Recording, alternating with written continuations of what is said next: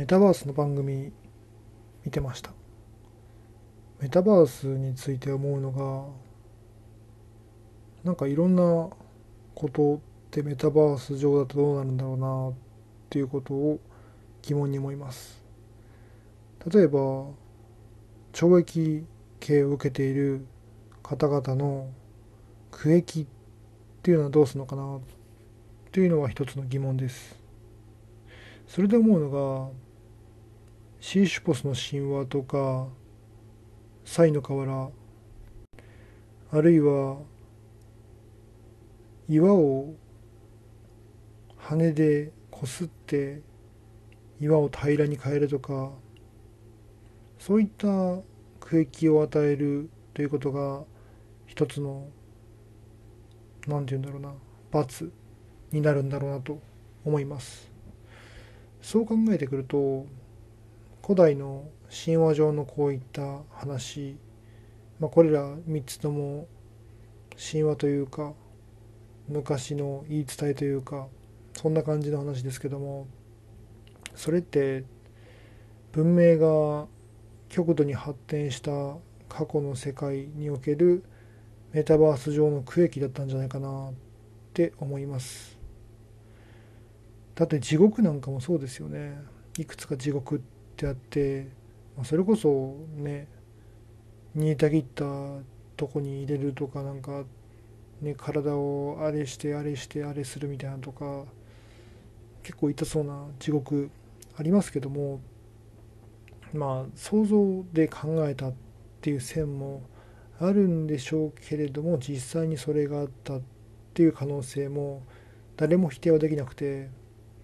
ただ人間それをやられたら死ぬわけで地獄の表現上はそれやられても死なない。ってことはそれがやはりメタバース空間とか仮想的な空間でそれをやられていた。じゃあ仮想仮想的な空間でそれを大多数の人がやられるやられるってのはどういうことかっていうと、まあ、楽しみにやるには人の数が多すぎる、まあ、かなり得意な楽しみですのでそういった強く傷つけられて喜びを得るっていうのはとなってくると何らかの区域何かに対する罰則なんだろうなということでやはりメタバース上の懲役区域っていうものが表現されたものが地獄なんじゃないかなっていうことをメタバース番組見ながら思いました。はい。という感じでアウトプットによって知識の向上と活用を目指しています。今日はまた本を少し読み進めましてその話をします。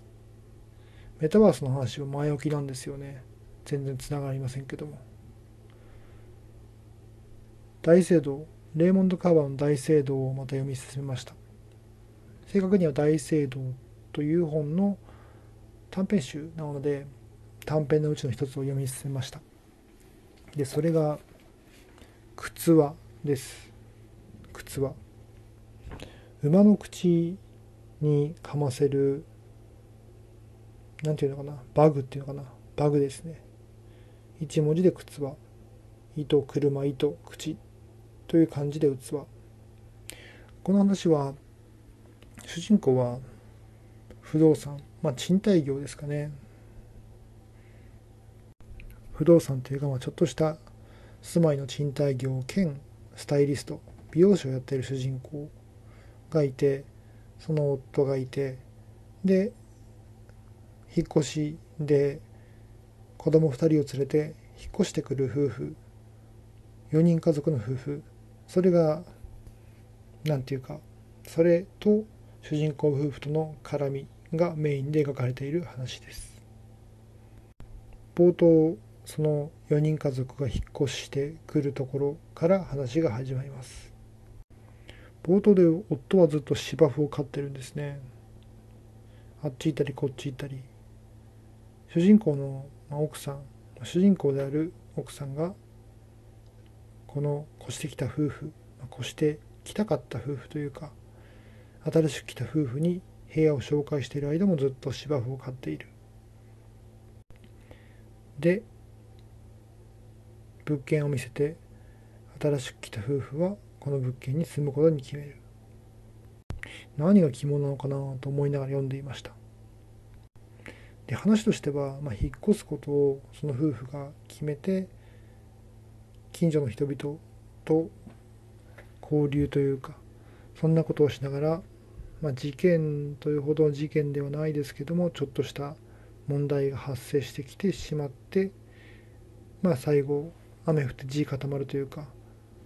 雨降って地流れるのかもしれませんけどもそんな感じで話が進んでいくっていう話です。で特徴的だなと思った表現が、まあ、シーンが最初の部屋を見せるシーンで新しく来た夫婦の妻がその部屋の中にある数珠玉草を見つめています数珠玉草を見つめていることを主人公であるスタイリストが見て水をやらなくてはねということを言います、まあ、そのシーンではただ草を見て、まあ、草っていうか植物を見て水をやらなくてはねっていう風な言葉だけだと思うんですけれどもこれがちょっと後に聞いてきて多分このシーンっていうのは自分の夫に対する思いっっていうのもこの発言に含まれているんではないかなと思います。水をやらなければ関係性が途切れてしまうもの。ただその関係性が続くことが最良なのかどうかっていうとそれはいろんな状況シチュエーションがあるのかと思います。その中で延命するために水をやるのか果たして水をやらないっていう選択肢をするのか。そういった選択肢があるんだよっていうことをこのシーンでは言いたいんじゃないかなと思います。でどちらの夫婦もスタイリスト夫婦も新しく来た夫婦も何らかの問題を抱えていて多分根幹っていうのは同じような問題なんだろうなと思います。同じような問題があって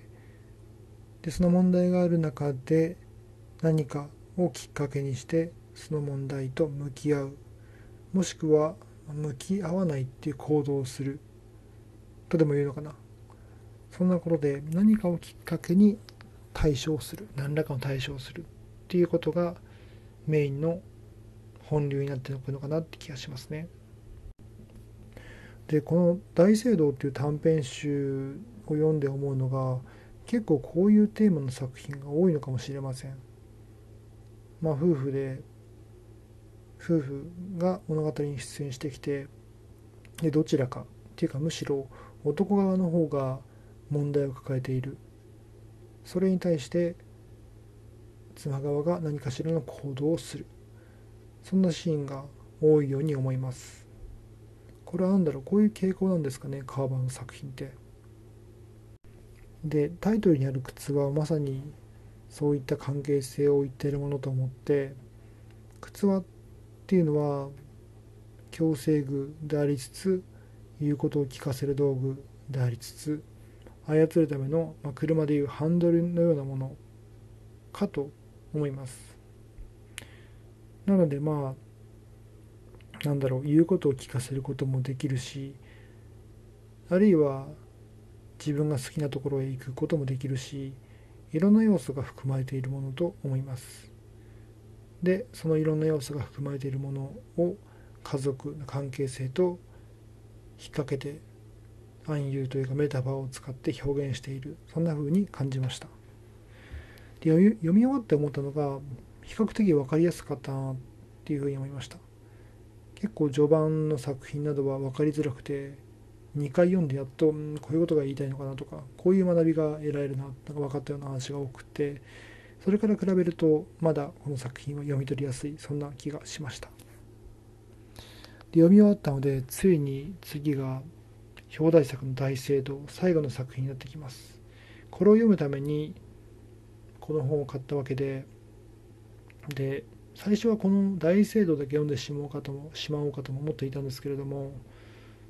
まあ、やはり最後に置かれている以上はそれまでの作品も意味がある配置。で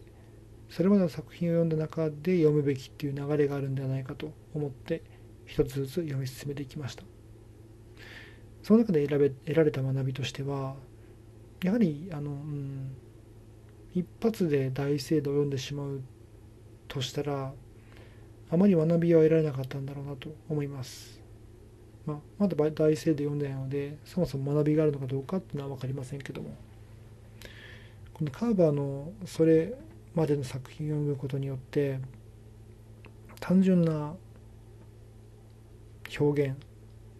からでは感じ取れない暗喩的なメタファー的な散りばめられた表現から何らかの意味を感じ取ろうそんなスキルが身についたように思います。もちろんあの国語のテストの作者の意図を回答しろみたいな話でおそらく作者の意図っていうのは違うとこにあったりなかったりするもので推し量れるものではないように思います。なので推し量ったところで正解かどうかっていうのは本質的には分からないんですけれども重要なの重要なのが直接的に表現がされてないものから何かしらのメタファーを感じ取る。そういった能力を持つとかそういった機会を持つ。という要素が重要なんではないかなと思います。そう考えると結果大聖堂が面白いのか面白くないのかはさておきそれまでの作品を読んできた経験で備わった能力っていうのは結構いろんなものに生きるんじゃないかなと思います。多分それこそ絵画とかこういった文学作品以外のものでも何かしらの意味とかを自分なりに解釈判断できるようになってくるように思います。そう考えると本当にいろんなものからいろんな学びがあって面白いなと思います。ということで今回はレイモンド・カーバーの大聖堂から靴はという作品を読んでの話をしました。それではまた。